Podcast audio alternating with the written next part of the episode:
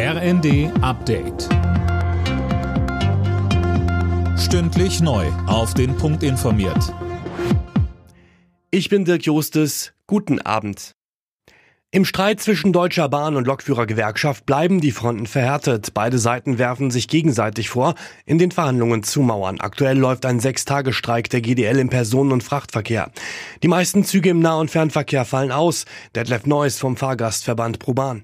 Unser Tipp ist, verabredet mit euren Kollegen, Fahrgemeinschaften oder da, wo es möglich ist, fragt euren Chef mal, ob er nicht Homeoffice machen könnt. Das hat eigentlich bei den Streiks, die wir im letzten Jahr schon hatten, sehr gut funktioniert und äh, die Autobahnen waren dann auch nicht völlig überfüllt. In Russland ist ein Militärflugzeug abgestürzt, das meldet das Verteidigungsministerium in Moskau. Demnach sollen 65 ukrainische Kriegsgefangene an Bord gewesen sein. Ukrainische Medien hingegen berichten, dass die Maschine abgeschossen wurde, weil sie Flugabwehrraketen transportierte.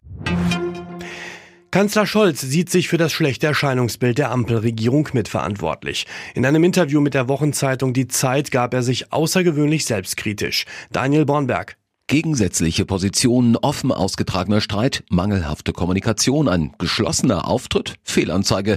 Zuletzt hatte die Bundesregierung stark an Ansehen in der Bevölkerung verloren und in den Meinungsumfragen eine Klatsche nach der anderen kassiert. Als Bundeskanzler trage ich die Verantwortung für die Regierung. Punkt. Es wäre also abwegig zu sagen, ich hätte nichts damit zu tun. So Scholz nun in der Zeit. Auf die Frage, ob er erwogen hat, aufzuhören, sagte er aber nein. Erneuerbare Energien dürften die Kohle schon bald als weltweit wichtigsten Energieträger zur Stromproduktion ablösen. Davon geht die Internationale Energieagentur aus. Die Experten erwarten, dass der Anteil der Erneuerbaren an der Stromproduktion im Jahr 2026 bei 37 Prozent liegen wird. Und noch zum Tennis. Alexander Zverev steht im Halbfinale der Australian Open. Der Hamburger hat sich in vier Sätzen gegen die Nummer zwei der Welt Carlos Alcaraz durchgesetzt. Im Halbfinale trifft Zverev auf Daniel Medvedev. Alle Nachrichten auf rnd.de